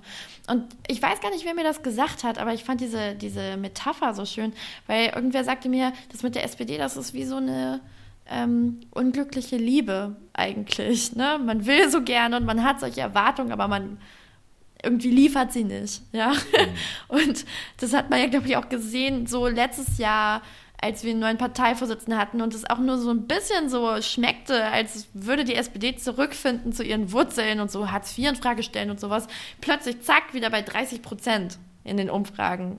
Man merkt doch, die Leute wollen ja eigentlich die SPD gut finden und die wollen eigentlich eine starke Sozialdemokratie, die sozialdemokratische Politik macht, aber die SPD wird dem halt einfach so gar nicht gerecht. So, und das ist halt der Punkt. Ich glaube, dass sich viele gerade einen Ruck geben und sagen, okay, entweder das Ding fährt jetzt komplett an die Wand oder wir sehen halt gerade jetzt eine Chance, da was zu erneuern. Und zwar ist das, glaube ich, ein Mechanismus, der gerade sehr wechselseitig wirkt. Wir Jusos hauen auf den Tisch und sagen, so geht es nicht, jetzt nicht weiter, wir wollen erneuern. Das gibt Leuten eine Hoffnung, dass tatsächlich was möglich ist, weil wir und vor allem auch Kevin natürlich das gerade sehr gut machen. Und das gibt uns wiederum wieder Hoffnung und Rückenwind, wenn wir sehen, krass, da kommen gerade 24.000 Leute dazu. Natürlich nicht alle gegen die GroKo, aber ich glaube, der Großteil hält schon. Und die wollen das mit uns machen. Also gibt uns das auch wieder Feuer und Kraft. Und ich glaube, so muss es halt auch weiter funktionieren. Egal wie das Votum jetzt ausgeht, eigentlich. Entweder jetzt oder nie. Hm. Ja, ich, ich, was ich, was ich so spannend finde, ich habe jetzt auch ganz viele Leute, die mich angesprochen haben, auch am Samstag im Club, äh, um 5 Uhr nachts oder so, kam einer zu mir und meinte, äh, alles scheiße, der war mal auch für, für den, bei den Piraten und in Berlin so und und der kannte dich? Ja, wir kannten uns schon ah, früher, ja. so aus Clubzeiten. Und meinte, dann kam aber, oh, Kevin, geiler Job und so. Und dann habe ich ihm auch gesagt, naja, im Zweifel, du musst halt eintreten. Du kannst noch, was war Samstag, du kannst mhm. noch morgen und noch Montag vielleicht auch noch äh, eintreten und kannst es dann machen. Hat er sich auch überlegt. Also man kriegt ihn schon, man kriegt die Leute schon damit mit diesem Argument, du kannst jetzt was machen, du kannst jetzt was mitentscheiden. Ja, aber also zum Beispiel, mir haben dann auch Leute geschrieben, als der Stichtag durch war, das war ja der, der sechste, glaube ich, sechste, zweite. Hm Stimmt, ja. Und dann, die Ergebnisse wurden ja erst kurz danach präsentiert. Und dann schrieben die so, kann ich jetzt noch eintreten? Was muss ich tun? Ja, es war halt zu spät. Ich frage mich ja immer noch, ob das ein taktischer Move war, die Ergebnisse dann doch erst nach dem Stichtag zu präsentieren. Ähm, der war ja am Dienstag und am Mittwoch waren sie dann plötzlich fertig, obwohl sie ja eigentlich schon Sonntag fertig waren. Vielleicht rutsche ich auch ab in die Verschwörungstheorie. Ja, ja das, so ein bisschen. Man, ja. Aber es ist schon, es hat so ein Geschmäckle. Das stimmt, aber man muss sich auch die Frage stellen, wäre dieser Parteivorstand in der Lage gewesen, so, ein, so einen fiesen Plan zu entwickeln und durchzuhalten? Angesichts der aktuellen Entscheidung glaube ich das nicht. Ja, gute Frage. Ähm, ich, was ich auch so witzig finde bei den Neuen, äh, ist, äh, ein Bekannter von mir ist jetzt auch eingetreten, ähm, dem der war ja noch unklar, wie das dann läuft, wie, von wem muss man bestätigt werden, muss man eigentlich bestätigt werden oder gibt es eine Vetoregelung und so weiter. Und dann habe ich ihn halt gefragt, naja, also der ist schon politisch so, als aber nicht wahnsinnig politisch. Ich, aber wenn du jetzt dabei bist, ich kann gerne, ich kenne deinen Erteilungsvorsitzenden, ich schreibe dem, dass sie dich aufnehmen sollen, weil ich dich kenne. Ähm, aber du musst dann auch mindestens bis, bis, Dezember dabei bleiben, weil sonst blöd. Es gibt natürlich ein paar, es gibt unter den Leuten natürlich Leute, die sagen, ich trete jetzt ein, stimme mit und gehe dann wieder. Das finde ich natürlich blöd, weil wenn ich dafür werbe beim Erteilungsvorsitzenden, dann sage ich ihm, nee, dann musst du. Und er hat sofort gesagt, nee, nee, nee, nee, ich bin auf jeden Fall dabei, um was zu, noch zu verändern. Ich komme jetzt hier nicht nur aus Spaß so und mal kurz zum Abstimmen. Und äh, so viel mal zu dieser ganzen Debatte, die wir da im Internet äh, von Twitter, glaube, Karl Lauterbach hören. Ich glaube auch tatsächlich, die meist, die aller, aller, allermeisten, die jetzt eintreten wollen, wirklich was verändern. Ich glaube, wenn wir jetzt eine Austrittswelle kriegen sollen, also gesetzt den Fall, dieses Mitgliedervotum geht verloren. Ich glaube ja immer noch fest daran, dass wir das gewinnen können, also wirklich. Ähm, aber sollten wir es verlieren, ich glaube halt, dass dann viele, die schon lange dabei sind und schon lange dafür kämpfen, sehr frustriert sind. Das wird der Punkt sein. Also ich erinnere mich noch gut, 2015, als ich Vorsitzende wurde, waren wir auch gerade in so einem Tief. Da war irgendwie gerade Vorratsdatenspeicherung durchgepeitscht, Europa mhm. wurde weiter kaputt gespart, das zweite Asylpaket wurde gerade mit Stimmen der SPD durchgestimmt. Und da sind wirklich massiv viele Leute ausgetreten. Und das war halt so ein Punkt, wir haben uns da getroffen auf einer Sitzung, die hieß, wir kommen, um uns zu beschweren. Und haben halt so eine Auskotzrunde, was gerade alles scheiße läuft und uns angeguckt und gesagt, ja, jetzt muss jetzt, jetzt muss sich wirklich was ändern. Und wir müssen jetzt, also so geht's nicht weiter. Und natürlich gab es dann irgendwie Hochs und Tiefs und irgendwie den Wahlkampf und so weiter und so fort. Aber ich glaube, viele von den Leuten, die damals schon den Kopf geschüttelt haben und gesagt haben, geht es noch weiter mit dieser Partei, die stellen sich die Frage weiterhin. Und ähm, es wird darum gehen, halt die weiter zu motivieren, dabei zu bleiben, weil genau die brauchen wir halt auch. Ja. Die Neuen, die frisch dabei sind, die haben, glaube ich, eine hohe Motivation. Und die haben auch die Erwartung, dass es auch schief gehen kann. Also die wissen, wenn sie jetzt eintreten, kann es trotzdem zur GroKo kommen. Also nehmen wir jetzt mal an, die sind dagegen. Ja. Äh, die meisten, die bei mir eingetreten sind, haben sich, also ich habe mit vielen ja äh, Begrüßungsmails geschrieben, die, die mir zurückgeantwortet haben, waren ganz sympathisch und haben auch gesagt, sie sind jetzt wegen Neubau und gegen GroKo. Ich glaube, dass die damit rechnen, dass es schiefgehen kann, aber ich sehe es genauso wie du, weil da gibt es einfach ganz viele Leute. Also ich meine, ist ja bei mir jetzt auch nicht anders. Ich mache das jetzt auch seit zehn Jahren und denke mir irgendwann so, Also trotzdem kommt da nichts raus. Lars äh, war der erste Gast, den ich im äh, Podcast hatte, also Düsterhüft. Der ist jetzt auch seit 1998 Mitglied der Partei. Der hat mega abgekotzt über den Parteiverstand, weil er meint, der ist im Abgeordnetenhaus und arbeitsmarktpolitischer Sprecher und für den ist es so weit weg, was die im Willy Brandt-Haus machen, dass er auch das Gefühl hat, ich kann es nicht beeinflussen, was da passiert. Und das macht mir wirklich auch eher Sorgen, dass da ganz viele sind, die ewig für bestimmte Positionen gekämpft haben und jetzt sehen, Leute, es bringt halt einfach nichts. Und ich kann, den, ich kann das Gefühl ja nicht mal so, man kann es nicht einfach wegwischen, weil die Strukturen sind schon, also der Parteivorstand ist schon sehr unerreichbar äh, wenn man von der Basis kommt. Und wenn man was hochschickt, dann können sie es auch einfach in eine Kommission schieben und sagen, Olaf Scholz kümmert sich drum. Ja, Kommission für Olaf Scholz Angelegenheiten. Der Punkt ist halt, also natürlich ist es super frustrierend, diese Erfahrung zu machen, aber man darf es halt nicht auf sich beruhen lassen. Ne? Ich glaube, man muss diese Erfahrung auch mit den Neuen teilen und dann mit gemeinsamer Kraft dagegen kämpfen. Man darf jetzt nicht aufgeben. Nicht jetzt. Jetzt ist es so wichtig, da dran zu bleiben. Und ähm, ich kann das Gefühl zu sagen, hm, ist es, ist diese Partei überhaupt noch zu retten? Natürlich auch verstehen, das frage ich mich auch oft. Aber ich komme dann auch immer zu der Konsequenz, was ist denn die Alternative? Also, es zeigt sich doch jetzt gerade, also wann, wenn nicht jetzt, dass die Gesellschaft, die relevanten gesellschaftlichen Debatten immer noch in dieser Partei geführt werden? Dass wir hier so einen Kristallisationsmoment und Punkt haben und dass wir diese Partei gewinnen müssen, um eine gesellschaftliche linke Mehrheit zu ermöglichen, auch im Parlament, in der Regierung, aber halt ja insgesamt eine linke Politik.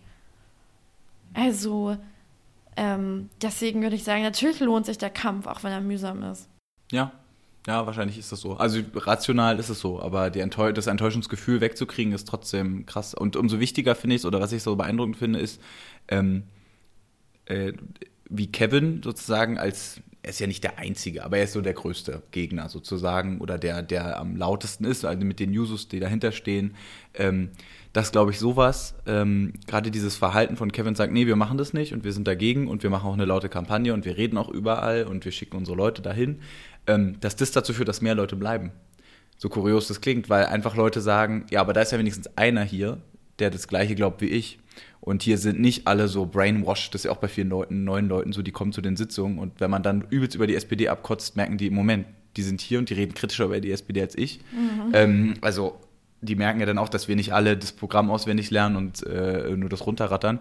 Aber gerade dieses Verhalten von Kevin zeigt halt diese innerparteilich auch polarisierende Position zu besetzen und auch mit Personen, oder muss ja nicht immer, aber innerhalb der Debatten zu besetzen, führt auch dazu, dass mehr Leute kommen und sich auch wohler fühlen. Und wenn man dann einen respektvollen Umgang miteinander hat in den Sachfragen oder Richtungsfragen, äh, kann man da auch eine Zukunft daraus entwickeln. Das finde ich, das, das gibt mir ein bisschen Hoffnung. Gleichzeitig, Frustration ist halt Frustration. Darf man nicht die Überhand lassen. Ja, muss man abends. Prinzip Juso, Hoffnung. Juso-Stammtisch, da muss es halt Bier geben. ähm, gut, äh, ich danke erstmal, dass ich hier sein durfte im Juso-Landesbüro, im Kurt-Schumacher-Haus, ja, in der ja, ich komme auch gerne wieder. Ich muss ja, ich muss ja, bin ja gezwungen worden, auch von der Landesgeschäftsführerin herzukommen, um User-Flyer abzuholen für dieses ähm. Aber ich will gar nicht das letzte Wort im Podcast haben. Äh, das würde ich dir nämlich lassen. Ähm, was würdest du den, ich habe eine Million Hörer, also du sprichst jetzt zur ganzen Welt, mehr als auf dem Parteitag in Bonn. äh, was würdest du den Leuten noch mitgeben auf den Weg? Ja, ich glaube, dass ich nochmal wiederholen würde, was ich vorhin schon gesagt habe euch wird nichts geschenkt. Uns wird nichts geschenkt. Gesellschaftlicher Fortschritt wurde immer erkämpft, auch gegen Widerstände. Das bedeutet auch mal zu scheitern, aber vor allem halt auch, sich zu organisieren, sich zu solidarisieren, sich gegenseitig zu empowern und dran zu bleiben. Ja, und also, ich glaube, die Jusos sind halt einfach gerade ein Ort, wo man das sehr gut kann, weil hier super viele junge, motivierte Leute sind, die für eine gerechtere und freiere Gesellschaft kämpfen. Und schließt euch an, macht mit, wir brauchen euch äh, kommt rein und lasst euch auf jeden Fall nicht auf der Nase rumtanzen. Ich glaube, das ist jetzt einfach super wichtig und ich würde mich mega freuen, wenn das die eine oder der andere dann auch machen würde.